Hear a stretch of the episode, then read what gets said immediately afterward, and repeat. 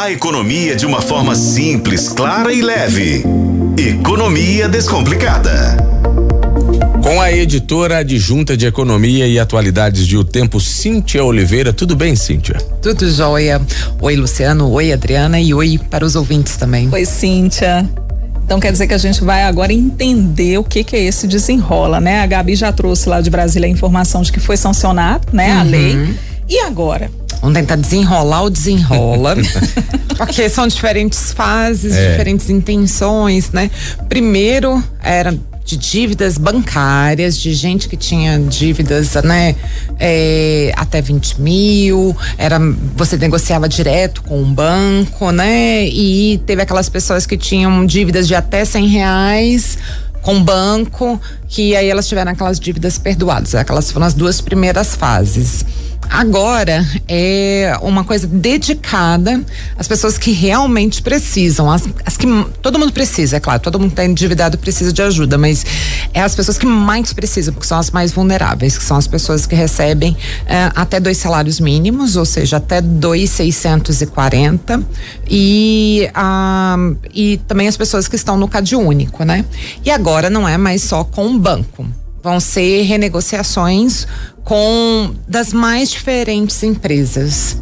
Empresas que fornecem energia elétrica, abastecimento de água, telecomunicações, varejo, né? É, 654 empresas participaram do leilão de crédito feito pelo governo. O que, que é esse leilão?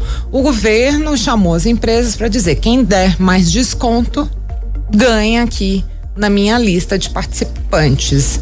Né? E o que, que essas empresas ganham? Elas têm um, um, aporte ali, não é um aporte, é uma garantia do governo, né? O tesouro entra como garantidor, como fundo garantidor. Se as pessoas não pagarem, você tem ali uma garantia. Uhum desse, desse dinheiro do tesouro. É, e a gente sabe que a maioria vai pagar, porque a partir do momento que você entra numa coisa mais justa, né?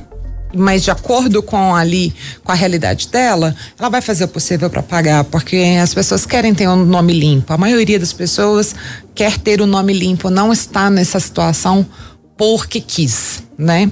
É, os melhores, ah, as melhores ofertas vão ser para pessoas que estão com dívidas no cartão de crédito, que é o mais complicado, onde o grande volume ali da dívida é de juros, né?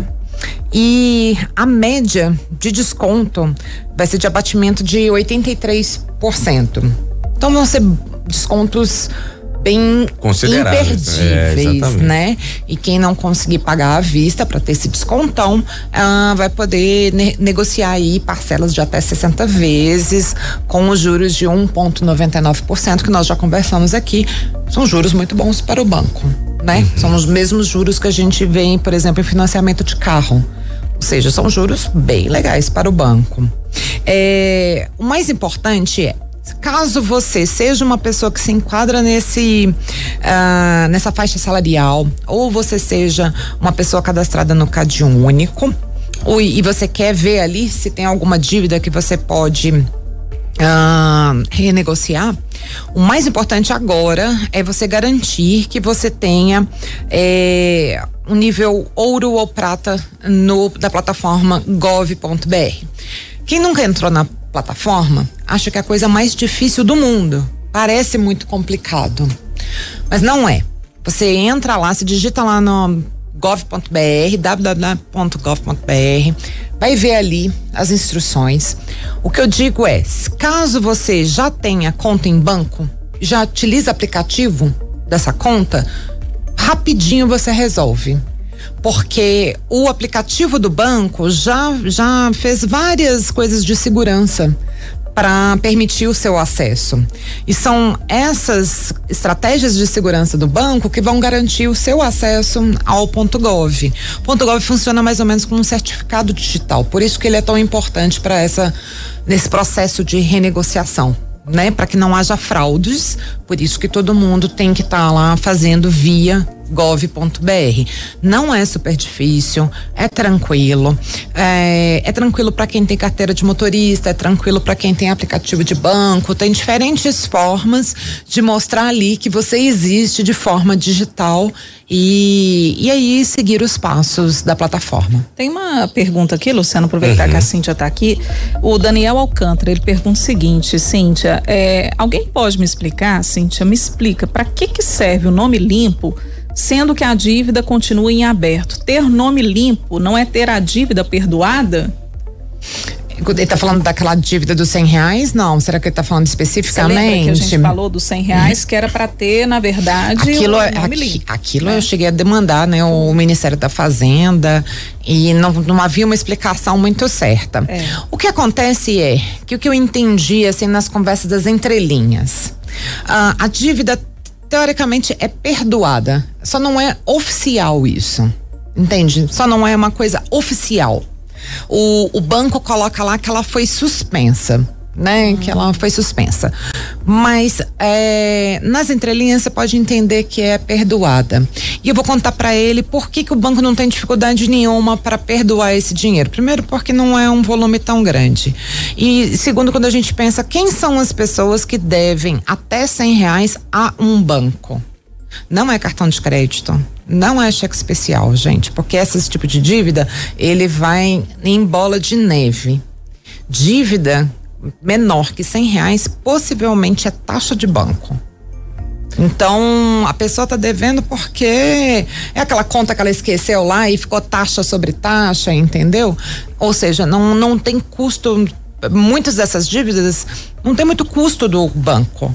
Então não foi, não foi difícil para os bancos perdoarem essas dívidas, não. Agora, aquelas dívidas que a gente tem e que daí dá cinco anos né, o seu nome sai do Isso, Serasa, talvez seja você essa não, dúvida. Você não deixa de ter, de a, ter dívida. a dívida. Exatamente. A dívida existe, né? A dívida nunca vai deixar de acontecer. Ou seja, o banco não vai deixar de ficar te ligando para você pagar essa dívida. A, a, única diferença é que seu nome sai do Serasa, mas você continua sendo uma pessoa com dívida. É, talvez seja essa a, a, a dúvida questão, do nosso né? ouvinte, né? Porque muito se fala disso. Ah, o nome tá você tá com o nome ali no Serasa e muita gente fala depois de cinco anos esse nome vai sair, mas não significa que você deixa não de houve perdão Exatamente. de dívida, não houve. É, é. Até mesmo nesse caso mesmo, né? Perdão de dívida é uma coisa muito complexa, muito complicada mesmo. Por isso que é, teve muita dúvida sobre essa palavra perdão quando a gente estava falando dessas dívidas menores de cem reais que a Febraban diz que são suspensas e não perdoadas, mas muita gente do governo fala em perdão e rola essa confusão. Mas eu acredito que nenhum banco vai ficar batendo na porta de alguém porque está com uma dívida menor do que cem reais, porque as dívidas que complicam a nossa vida são muito maiores do que isso, né? Eu acho que desenrolamos. Desenrolamos. É. Acredito que sim. Caso os ouvintes tenham outras dúvidas sobre os desenrola, a gente manda aí pro WhatsApp. A gente vai conversando mais sobre esse assunto no decorrer da semana. Da, da semana. Aí pode mandar pelo 988109117, tá? Que a gente separa aqui, já manda pra Cíntia. E aí tem aqui, ó, tem mais uma aqui chegando. Falando do é, gov.br, é, eu tenho gov.br no nível ouro e a carteira digital, mas graças a Deus eu nunca fiquei devendo na praça. É só um comentário. Que bom, Arlindo. Eu, é o Arlindo de contagem. Eu acho que Arlindo tá su, super bem, super feliz. Né? É. Né? Só de estar tá no nível ouro. Eu não cheguei no nível ouro ainda, eu tô no nível prata. Por é. enquanto eu já resolvi muita coisa. Tem gente aqui falando que deve muito mais do que cem reais. Eu, gente, dever cem reais é quase um sonho, né? Porque é. quando a gente deve, a gente normalmente deve é muito. Pois é. Então é isso, gente. 988 100 Qualquer dúvida aí a respeito do desenrola, a gente desenrola aqui com a Cintia ao longo da semana semana. E aí, a partir do momento que todo mundo tiver com o nome limpo, a economia gira muito mais tranquilamente, né, gente? Olha, até a próxima. Um abraço para os ouvintes. Obrigada, Valeu, Cíntia. Cíntia Oliveira, editora adjunta de economia.